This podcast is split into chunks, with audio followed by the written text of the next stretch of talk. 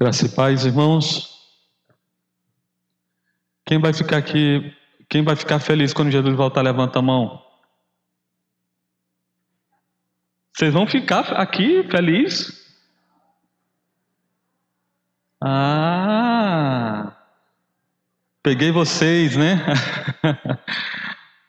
Diz assim, pastor, diga assim, diga assim, eu vou feliz, pastor, não vou ficar feliz.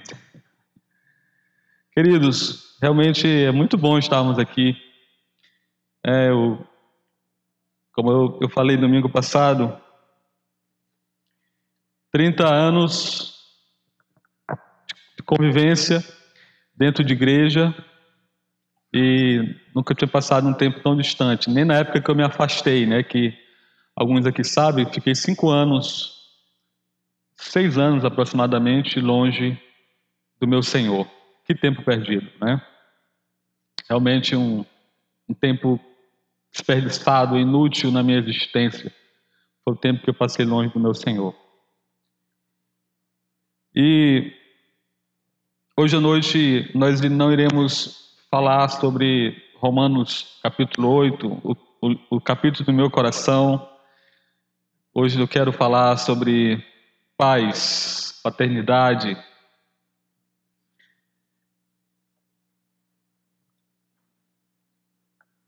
porque precisamos, né, falar sobre esse assunto. E meu pai está em Codó. Hoje eu mandei um áudio para ele, não deu para ligar, agradecendo a ele por todos os sacrifícios e noites sem dormir, tanta labuta, com dez filhos, né, para sustentar, educar, né, suprir com remédio e tantas outras coisas. Ele foi um grande herói, meu herói, meu pai, nesse sentido de que ele foi realmente alguém que, que e ele tinha as suas seus princípios, né, com relação à nossa educação. Não não gostava que a gente vendesse cheiro verde na rua, na feira, de jeito nenhum. A gente ia, porque a gente gostava de vender o cheiro verde, vender o pãozinho quatro horas da manhã, né? Naquela cesta. É, minha mãe incentivava a gente, ele não gostava não. Ele, não, eu estou tá trabalhando para vocês estudarem aí e ficarem em casa. Mas eu louvo muito a, a, por sua vida, né? Por sua vida. O caráter dele, a ética do meu pai é um negócio impressionante.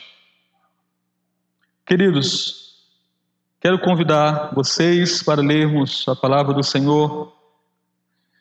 Eu falei hoje para o Rafael, ontem para o Rafael, Rafael, meu, meu texto é, é longo, hein? Pedindo o versículo-chave, uh, mas nós iremos ler, queridos, algum, alguns, alguma porção, algum, algumas porções aqui do, do 1 Samuel. Primeiramente, 1 Samuel capítulo 2. Aí eu vou dizendo para vocês aí, pule aí, vamos para o versículo tal. 1 Samuel capítulo 2, verso 12. Vamos começar é por aí. Fiquem de pé para nós lermos a palavra do Senhor.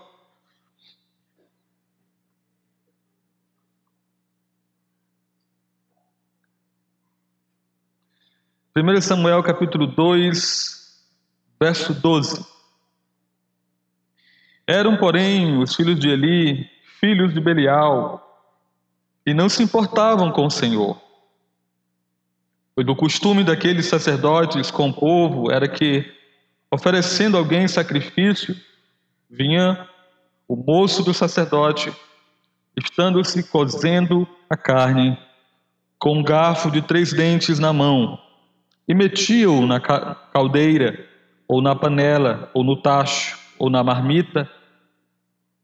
E tudo quanto o garfo tirava, o sacerdote tomava para si. Assim se fazia a todo Israel que ia ali a Siló. Também antes de se queimar a gordura, vinha um moço do sacerdote e dizia ao homem que sacrificava: Dá essa carne para assar ao sacerdote porque não aceitará de ti carne cozida, senão crua. Se o ofertante lhe respondia: Queime-se primeiro a gordura, e depois tomarás quanto quiseres. Então ele lhe dizia: Não, porém has de mar dar agora, senão tomá-la-ei a força. Era, pois, muito grande o pecado destes moços perante o Senhor, porquanto eles desprezavam a oferta do Senhor. Versículo 22. Era, porém, ali, era, porém, ali já muito velho, e ouvia tudo quanto seus filhos faziam a todo Israel, e de como se deitavam com as mulheres que serviam à porta da tenda da congregação. E disse-lhes: Por que fazeis tais coisas? Pois de todo este povo ouço constantemente falar do vosso mau procedimento. Não, filhos meus, porque não é boa fama esta que ouço. Estais fazendo transgredir o povo do Senhor, pecando o homem contra o próximo, Deus lhe será o árbitro, pecando, porém, contra o Senhor, quem intercederá por ele? Entanto, não ouviram a voz do seu pai, porque o Senhor os queria matar. Mas o jovem Samuel crescia em estatura e no favor do Senhor e dos homens. Vamos continuar a leitura. Veio um homem de Deus a Eli e lhe disse: Assim diz o Senhor: Não me manifestei, na verdade, a casa de teu pai, estando os israelitas ainda no Egito, na casa de Faraó? Eu escolhi dentre todas as tribos de Israel para ser o meu sacerdote, para subir ao meu altar, para queimar o incenso e para trazer a estola sacerdotal perante mim. E dei à casa de teu pai todas as ofertas queimadas dos filhos de Israel. Porque pisais os meus pés, os meus sacrifícios e as minhas ofertas de manjares, que ordenei se me fizessem na minha morada. E tu, porque honras a teus filhos mais do que a mim, para tu e eles vos engordardes das melhores de todas as ofertas do meu povo de Israel. Portanto, diz o Senhor, Deus de Israel: Na verdade, dissera eu que a tua casa e a casa de teu pai andariam diante de mim perpetuamente. Porém, agora, diz o Senhor, longe de mim tal coisa, porque aos que me honram, honrarei. Porém, os que me desprezam serão desmerecidos. Eis que vem dias em que cortarei o teu braço e o braço da casa de teu pai, para que não haja mais velho nenhum em tua casa, e verás o aperto da morada de Deus, a um tempo com o bem que fará Israel, e jamais haverá velho em tua casa. O homem, porém, da tua linhagem, a quem eu não afastar do meu altar, será para te consumir os olhos e para te entristecer a alma. E todos os descendentes da tua casa morrerão na flor da idade. Ser-te-á, por sinal, o que sobrevirá a teus dois filhos, Ofeni e Finéias. Ambos morrerão no mesmo dia. Então suscitarei para mim um sacerdote fiel, que procederá segundo o que tenho no coração e na mente. Edificar-lhe-ei uma casa estável, e andará ele diante do meu ungido para sempre. Será que todo aquele que restar da tua casa virá a inclinar-se diante dele para obter uma moeda de prata e um bocado de pão, e dirá: Rogo-te que me admitas a algum dos cargos sacerdotais, para ter um pedaço de pão que coma. Amém. Podemos assentar.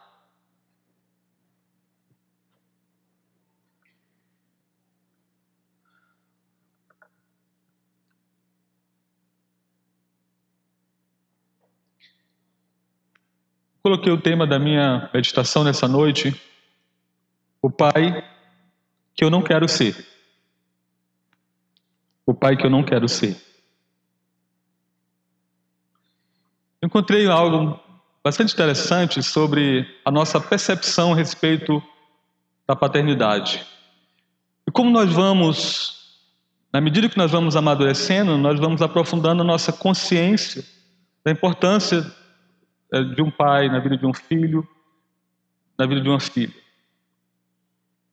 Escutem, quatro anos, meu pai pode fazer tudo. Cinco anos, meu pai sabe muitas coisas. Seis anos, meu pai é mais esperto do que eu sou, do que o seu pai. Oito anos, meu pai não sabe exatamente tudo. Está vendo a progressão de percepção? Dez anos. No tempo antigo, quando meu pai foi criado, as coisas eram muito diferentes. Doze anos. Ah, é claro que o papai não sabe nada sobre isso. É muito velho para se lembrar da sua infância. 14 anos. Não ligue para o que meu pai diz ele é tão antiquado. 21 anos, ele, meu Deus, ele está totalmente desatualizado. 25 anos, meu pai entende um pouco disso, mas pudera, é tão velho. 30 anos, olha, estamos aqui ascendendo aqui na idade cronológica aqui. 30 anos, Talvez devêssemos pedir a opinião do papai, afinal de contas, ele tem muita experiência. 35 anos, não vou fazer coisa alguma antes de falar com o papai. Está mudando o discurso. 40 anos, eu me pergunto como o papai teria lidado com isso. Ele tem tanto bom senso e tanta experiência. 50 anos. Eu daria tudo para que o papai estivesse aqui agora e eu pudesse falar com ele sobre isso. É uma pena que eu não tivesse percebido o quanto era inteligente. Teria aprendido muito com ele. Então a gente sai de um apego enquanto criança, né, uma relação bem próxima com os nossos pais, nós vamos, sabe, se emancipando, né? A gente vai crescendo, a gente pensa que sabe de todas as coisas, o tempo vai passando, a gente quebra a cara muitas vezes, a gente erra, a gente fracassa, a gente falha, a gente comete, comete erros, e aos poucos nós vamos percebendo a importância que o Pai tem na nossa vida. Eu gostaria que você me acompanhasse enquanto estudamos o perfil de um pai que falhou. O que você aprende, ou que eu pretendo nessa noite é ensinar e aprender juntamente com os irmãos, com certeza será de ajuda, de grande ajuda para salvar a vida de seus filhos e netos. É onde, é, de acordo com o texto que nós lemos aqui, o nome desse homem, qual é o nome dele? Qual é o nome? Eli. O, o significado dele no hebraico significa ascensão. Qual é a ocupação dele? Interagem comigo. Sumo sacerdote em Israel. Descrição: ele tinha excesso de peso. Idade da morte: 98 anos. Causa da morte: o pescoço quebrado ao desmaiar e cair da cadeira após ouvir mais notícias. Um bom homem. Vejam só. Observe que nosso assunto tinha. É, o nosso é, personagem aqui tinha muitas qualidades excelentes de caráter. Acompanhe comigo. Observe sua moralidade. Em sua longa vida, você não encontrará nenhum registro de pecado terrível na vida de Eli. Nenhum. Não há um registro sequer de um pecado terrível que esse homem cometeu. Ele não bebeu, não roubou, mentiu ou xingou. A Bíblia não fala nada a respeito desses pecados ou que ele tenha cometido esses pecados. Ele nunca se divorciou de sua esposa, cometeu adultério ou abusou de seus filhos. Observe seu tratamento amável ao menino Samuel. Como é que ele trata o menino Samuel? Com tanta candura, com tanta empatia, com tanto cuidado. Eli sabia que Samuel seria seu substituto como líder espiritual de Israel. No entanto, há vestígios de ciúmes. Em vez disso, quando Samuel revelou o julgamento de Deus contra Eli, Eli respondeu em voz baixa e submissa: Ele é o Senhor. Faça o que é bom aos seus olhos. 1 Samuel 3, verso 18. Além disso, é claro que o velho tinha um profundo amor pela arca de Deus, que simbolizava a presença de Deus. Quando a arca foi levada para a batalha, o coração de Eli temeu por ela. 1 Samuel, capítulo 4, versículo 13. E quando soube da captura da arca de Deus, caiu do seu assento, quebrou o pescoço e morreu. Versículo 18. Até a morte, esse homem estava profundamente preocupado com as coisas de Deus. Então, ele tinha um bom caráter. E guardado as devidas proporções, ele era um homem que não, não pecou como os, muitos outros heróis da Escritura Sagrada. No entanto, Eli falhou miseravelmente, tanto como pai, né, como, de certa forma, também podemos dizer, como sacerdote, como líder espiritual. Ele conhecia Deus e ainda assim Deus pronunciou um julgamento sobre ele e seus descendentes. Por que, irmãos, que Deus pronunciou um julgamento contra este homem? Duas pistas nos apontam para a resposta. Releia comigo o versículo 30 do capítulo 2.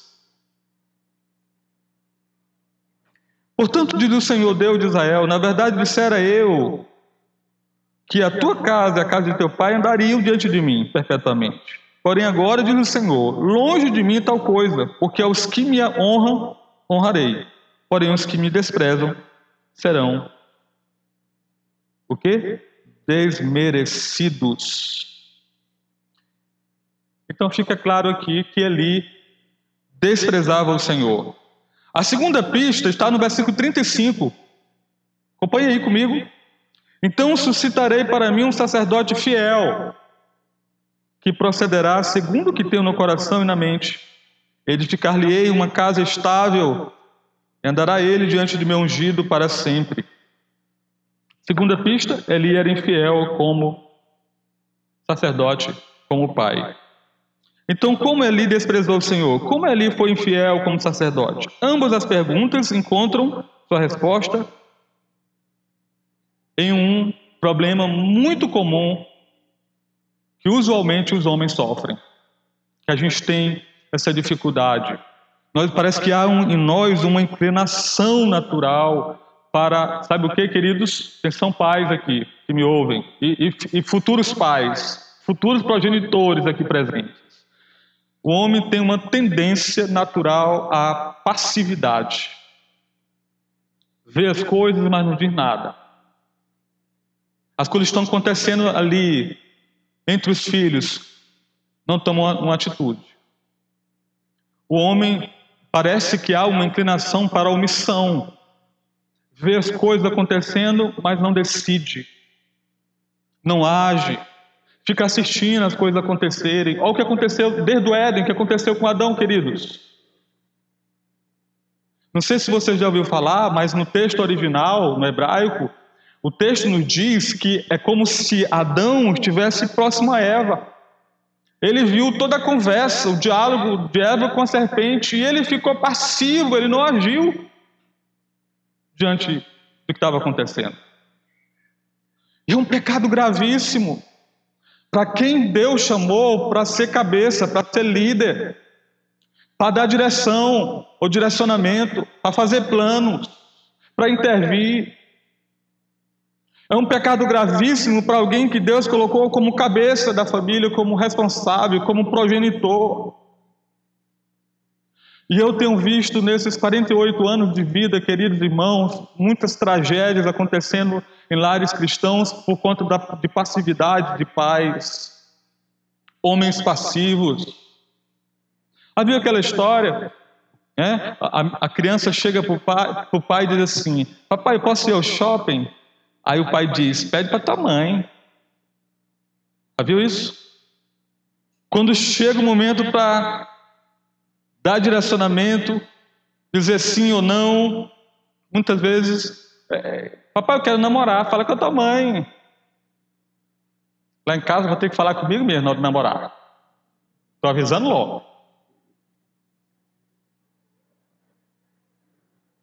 O facão está só sendo amolado.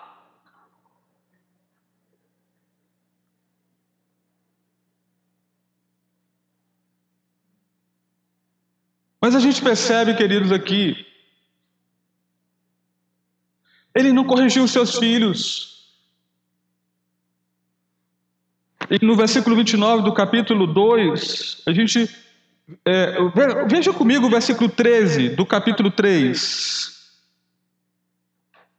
Porque eu já lhe disse que julgarei a sua casa para sempre pela iniquidade que ele bem conhecia, porque seus filhos, olha só isso aqui, queridos, se fizeram execráveis, e ele os não repreendeu. Eli não apenas tolerou o pecado de seus filhos, mas também participou dele, comendo a porção dos sacrifícios destinados ao Senhor. Mas Eli não corrigiu os filhos. Na verdade, não. Com efeito, ele disse, no versículo 25, 23 e o 25. Olha o que ele diz no versículo 23 ou 25 do capítulo 2. E disse-lhes: Por que fazer estas coisas? Né? Autor diz assim: Que é isso, crianças? Que é isso, meninos?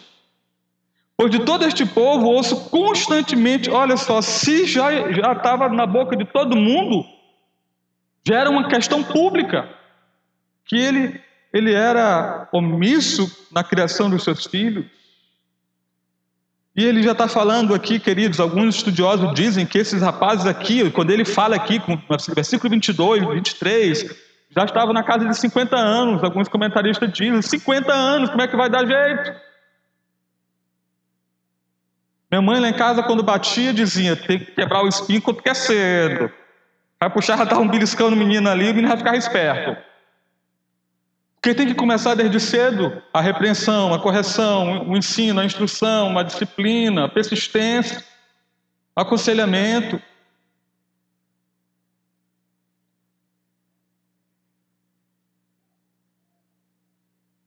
Um homem bom? Sim. Como nós falamos no início, ele era um homem bom. Mas ele não tinha espinha dorsal suficiente para enfrentar seus filhos e dizer: não vamos tolerar seu pecado aqui. Hoje se aplica a passividade como pai em relação às coisas de Deus prejudicará você e sua família. Para que não haja confusão, deixe-me explicar o que quer dizer com passividade. O que é ser passivo? Você já pensou essa palavra? O que é ser passivo? Primeiro, passividade significa ter religião sem realidade, sem substância. Uma religião que tenha. É, que seja coerente, por assim dizer. Não algo que seja apenas é, estético, apenas performático, apenas algo, algo que se apresente diante das pessoas, mas que não, que não, que não seja real. Isso é um problema na vida de. Por, às vezes a gente se pergunta por que, que não deu certo dos meus filhos, eu não quero suscitar culpa aqui em ninguém, mas isso é algo que a gente deve observar com muita seriedade. Muitas vezes há uma incompatibilidade entre aquilo que nós professamos publicamente, aquilo que nós apresentamos diante das pessoas e aquilo que nós vivenciamos no âmbito da nossa família, do nosso lar. Então, primeiramente, de acordo com o texto aqui, com a vida desse homem aqui, a gente percebe isso. Havia uma incompatibilidade entre a religião pública e a vida que este homem vivia. E, particularmente, ele estava imerso na religião, ele trabalhava no tabernáculo, ele morava lá, mas a realidade de andar com Deus não estava presente na vida de Eli. Eli era tolerante com o pecado pessoal e familiar. Irmãos, só um paralelo aqui rapidamente. Você coloca Eli e você coloca Jó. Olha a diferença. Jó acordava de madrugada para velar e orar pelos filhos, pelos possíveis pecados que os filhos teriam cometido contra Deus. Eli era to tolerante com o pecado pessoal, mais severo que os pecados dos outros. Quando ali pensou que Ana, lembra que ele ele fez um juízo a respeito da, daquela experiência profunda de espiritualidade de Ana, enquanto ela agonizava, chorava na presença de Deus, porque ela queria um varão, ela queria um filho, e ele interpretou como se ela tivesse bêbada. Então, ele estava pronto para julgar, né? que é um perigo que muitos pastores cometem, né? Começa a apontar todo mundo, falar dos pecados dos outros, e os filhos vão se perdendo. Isso é terrível, irmãos dentro de casa. Você já viu aqueles, aquelas famílias que os assuntos na hora das refeições é a vida do irmão, da irmã? Você viu aquela irmã na igreja? E aquele irmão? E começa a tecer comentários terríveis sobre pessoas dentro da igreja. E o menino está crescendo, a menina está tá crescendo e ouvindo aquilo ali. Um belo dia chega a idade adulta, a fase adulta, e ele começa a odiar a igreja. Não quer mais ir para a igreja e você se pergunta o que aconteceu, o que eu fiz de errado. Você fez os seus filhos odiarem a igreja. Falando mal de irmãos, falando mal da igreja. Isso é muito comum, irmãos, às vezes. Você que é pai, você que quer que seu filho ame a igreja, substitua o seu julgamento sobre irmão A, irmão B na igreja por oração, evite, tá bom? Ficar falando de irmão, falando do pastor, da família do pastor, falando mal do diácono, falando mal da liderança da igreja, na frente dos filhos, isso é terrível. Havia, então, essa incompatibilidade, era uma vida incoerente. Eli era tolerante com o pecado pessoal e familiar, mas severo com o pecado dos outros. Mas quando seus próprios filhos estavam cometendo adultério na porta do tabernáculo, não aconteceu nada, até que os adoradores começaram a reclamar. Aí ele saiu com esse negócio, né? Versículo 22 e 25. Parem com isso, meninos. 50 anos dos homens, né? E quanto à prática corrupta dos filhos de confiscar os sacrifícios e comer as melhores partes, Eli sabia que não deveria comer aquelas partes escolhidas, mas adorava costela. Versículo 29. Churrasquinho, estava fazendo churrasco na porta do templo. Né? Churrasquinho de carneiro até que é bom, mas não podia fazer aquilo ali. Não, é não Lucas? Churrasquinho bom, né? De carneiro. Mas naquele momento ali não podia fazer churrasquinho com sacrifício. Era uma afronta à lei de Deus, adoração a Deus, ao culto ao Senhor. Sempre que uma pessoa se delicia com é, se deleita em obedecer a palavra de Deus, ou melhor, sempre que uma pessoa é, é, é há uma adequação exterior à lei de Deus, mas não há algo dentro dela que corresponda àquele princípio. Está né? Tá brincando de religião. Quando você não está obedecendo a Deus você, você perdeu o sentido de cultuar Deus, de ler a palavra, de ouvir a palavra, de vivenciar essa palavra. Nada corrompe os filhos mais do que ver um pai que tem apenas a aparência de piedade, de religiosidade, mas que falta a realidade, aquela coisa mesmo que, os filhos percebem né, de vida. Não sei onde é que eu estava hoje. Ah, estava escutando o doutor Brígido, né, o pai da, da irmã Ilka, falando que um filho falando a respeito de um pai, que diz que viu o pai muitas vezes de joelho orando, o pai muitas vezes lendo a palavra. Porque falar é uma coisa, irmãos, mas o exemplo é um negócio poderoso da educação de, uma, de um. Então, nossos filhos precisam nos ver orando, ajoelhados, falando com Deus. lendo a palavra do Senhor, praticando a palavra, a palavra, sabe, sendo encarnada por nós.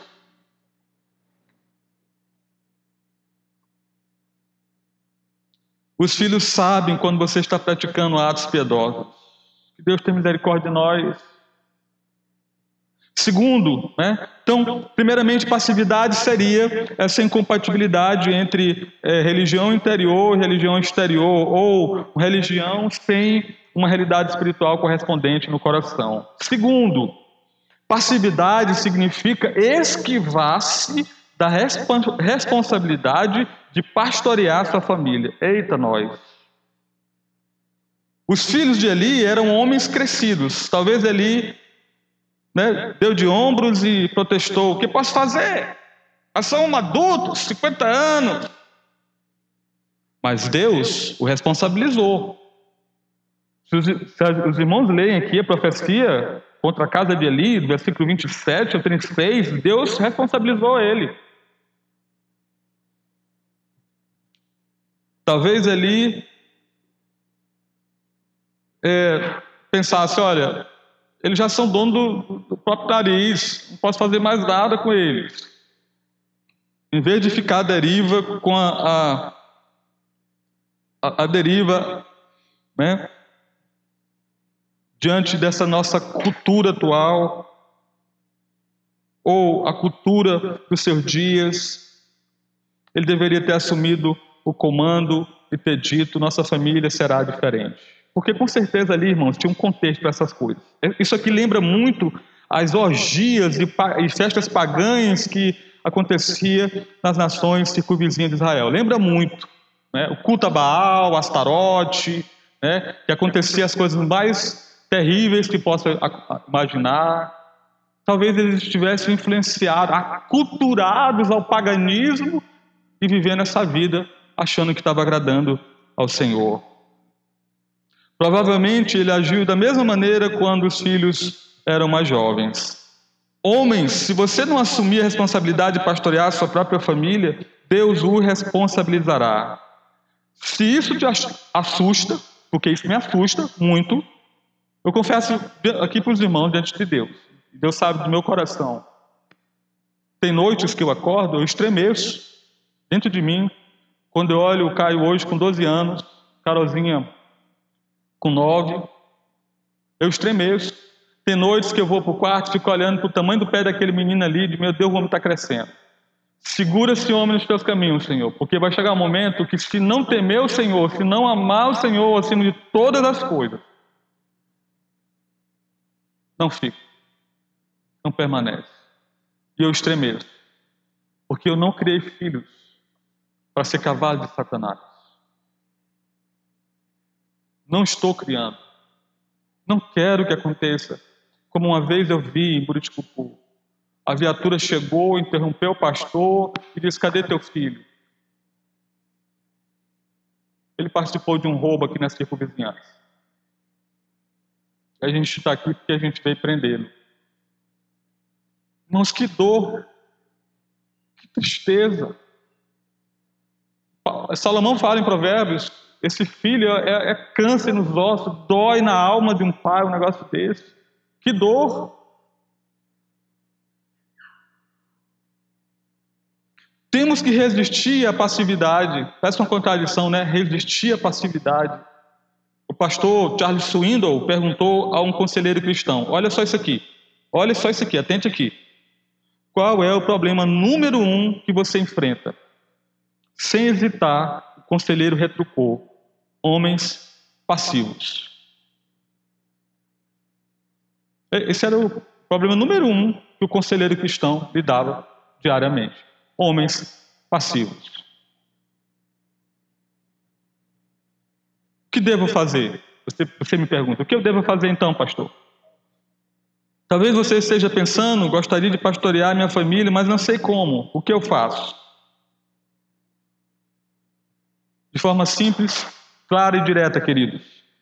Ande de fato e de verdade com Deus. Não brinque o jogo da religião. Brin não brinque, ande de fato e de verdade com Deus. Quando a gente lê lá no capítulo 1 do livro de Jó, a Bíblia diz que ele era um homem íntegro, reto, temente a Deus e que se desviava do mal. É, é, é, esses adjetivos, essas qualificações mostram como é que era a vida de, de Jó. Como é que deve ser a nossa vida. Nós devemos andar de fato, de verdade com o Senhor. Não se esquive de suas responsabilidades. Atenção, homens, não se esquive de suas responsabilidades. Quando o menino vier, é, papai vem apresentar minha namorada. Conversa com esse. Quais são as intenções dele com a filha alheia? Ah, vou, papai, vou apresentar meu namorado para você. Vou estragar esse cabo aqui, vamos conversar. Que negócio é esse? É? Tem que conversar, tem que dialogar, tem que saber, tem que questionar, tem que dialogar.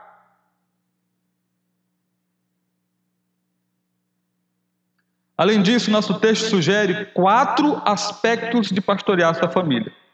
Quatro. Vamos aqui. Primeiro, leve seus filhos à fé pessoal em Cristo. Os filhos de Eli não conheciam o Senhor. Queridos, é interessante que bem aí no capítulo, no versículo 12, volte bem se olhar para a escritura.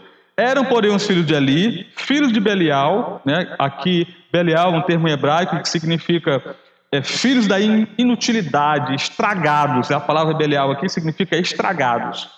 E não se importava. A palavra importava aqui no original, ele é literalmente que não conhecia o Senhor. Olha só que coisa perigosa é, é, coisa, é, é religião. É religião. Porque esses meninos foram criados no, templo, brincando ali no templo, todo dia, vendo o pai fazendo esses sacrifícios, etc. E não conhecia o Senhor. Por isso que muitas vezes estar na igreja não significa que os meus filhos serão salvos se não existir uma realidade espiritual mesmo, dentro de casa, dentro de lá, do lar, o evangelho sendo vivido diariamente, queridos, não adianta. Agostinho falava que, que é uma frase muito perturbadora. Ele dizia: a igreja tem pessoas que Deus não tem, e Deus tem pessoas que a igreja não tem. É perturbador essa afirmação, mas é real. É fato. Então, primeiro, leve seus filhos à fé pessoal em Cristo. Eu quero perguntar aqui a vocês, pais, avós, quem, quem aqui tem contato com né, responsabilidade de ensinar? Você já perguntou para o seu filho, já perguntou para o seu neto? Minha queridinha, meu queridinho, você já aceitou Cristo como Salvador da sua vida? Nós já fizemos isso com os nossos lá em casa. Quando foi que aceitou? Por que, que aceitou? Eu me lembro que, não sei se foi depois que nós estávamos aqui, em São Luís, que eu perguntei para a Carolzinha, Carolzinha, e por que, que você é crente? Ela ficou tateando, tateando, viu, irmã Tatiana? Preste atenção, não falei Tatiana. Ficou ali patinando e começou a chorar. De que foi, querida? É porque eu não sei. Aí foi a oportunidade de a gente explicar para ela. Não jogue, não terceirize a responsabilidade de conduzir seus filhos a Cristo, à igreja, a pastor. Você tem a responsabilidade de conduzir seu filho. Tem que perguntar. Não fique só levando o menino para a igreja sem perguntar se esse menino é crente ou não, se ele já aceitou a Cristo, já entregou sua vida a Cristo. Os filhos de Eli não conheciam o Senhor, você não pode simplesmente deixar seus filhos crescerem neutros para que eles possam decidir por eles mesmos sobre Deus. Eles estão crescendo em um mundo hostil a Deus. Irmãos, nós vivemos num, sabe, momento complicado demais. Segundo, ensine aos seus filhos os caminhos de Deus. Eli falhou em transmitir aos filhos um respeito pelos caminhos de Deus, incluindo os sacrifícios e ofertas. Versículo 13 do capítulo 2, versículo 27 e 29. Então eles desobedeceram a Deus e desconsideraram as repreensões do povo de Deus, versículo 16 do capítulo 2. Os caminhos de Deus não são os princípios revelados. Os caminhos de Deus são os princípios revelados em Sua palavra. Por exemplo, seus filhos precisam saber que a desobediência tem consequências. Lá em casa era algo que minha mãe, o senso comum da minha mãe, porque minha mãe é semi-analfabeta, mas ela usava isso com, sabe, com muita sabedoria. Ela sempre apontava as consequências. Ela dizia: olha, desobediência só leva aquele caminho, desobediência vai levar você à morte, não faz isso. E às vezes, com lágrimas, ela pedia: obedeça a mim, obedeça a seu pai. E a gente tem que mostrar aos nossos filhos as consequências de suas escolhas, das suas decisões.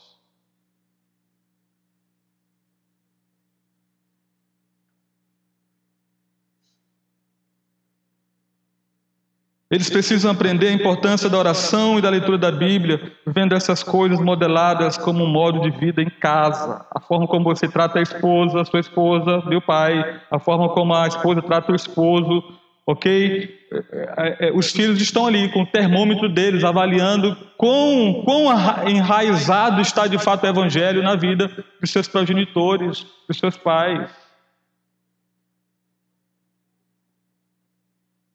Nossas vidas devem ser governadas pela palavra de Deus. Terceiro, para pastorear sua família, você deve ensinar seus filhos a reverenciar a Deus e as coisas de Deus. Versículo 16 do capítulo 2, verso 17, verso 29, versículo 30. Eu não quero que meus filhos me ouçam brincando com Deus ou sua palavra. Ao mesmo tempo, quero que eles saibam que um lar cristão é um lugar divertido e feliz para se viver. Finalmente, corrija seus filhos quando, quando eles precisarem. Irmãos, quantos irmãos aqui que tem Instagram, rede social aí, Facebook? Acho que duas semanas atrás, aproximadamente, não foi, Gaio, que a Simone Quaresma teve o, o, o livro dela proibido no estado do Rio de Janeiro, né, porque o livro da Simone Quaresma, a esposa de um pastor presbiteriano, foi tirada das prateleiras porque lá ela, ela defendia biblicamente, porque na, na cabeça dela, biblicamente, o princípio de disciplina, disciplina física. Uma, uma palmadinha no menino. Né? A gente não é a favor da violência, mas a disciplina física existe, é bíblica. E eu percebo, irmãos, que nós estamos perdendo essa batalha por causa de cosmovisões secularizadas, humanistas, antibíblicas. Porque é um princípio da palavra de Deus que nós devemos corrigir os nossos filhos. Se eu não estiver enganado, quando o Caio era menorzinho, ele tacou a mão na cara da, da, no rosto da Abigail, a Abigail desceu assim um pouquinho, né? aquela parte rochanchuda dele,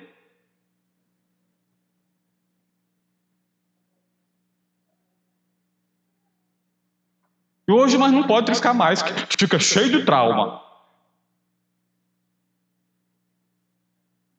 Educadores e estudiosos, não, fica, o menino fica cheio de trauma. Sabe o que vai acontecer se você não disciplinar seus filhos, seu filho? Você está entregando ele para a polícia bater nele. É isso que vai acontecer. Sabe por quê?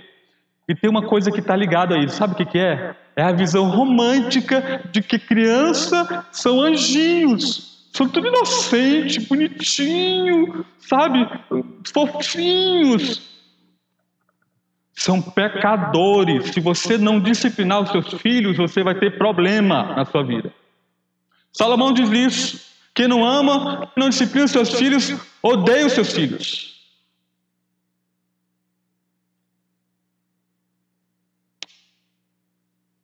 Eu sou o homem que sou porque eu fui disciplinado, porque eu era terrível.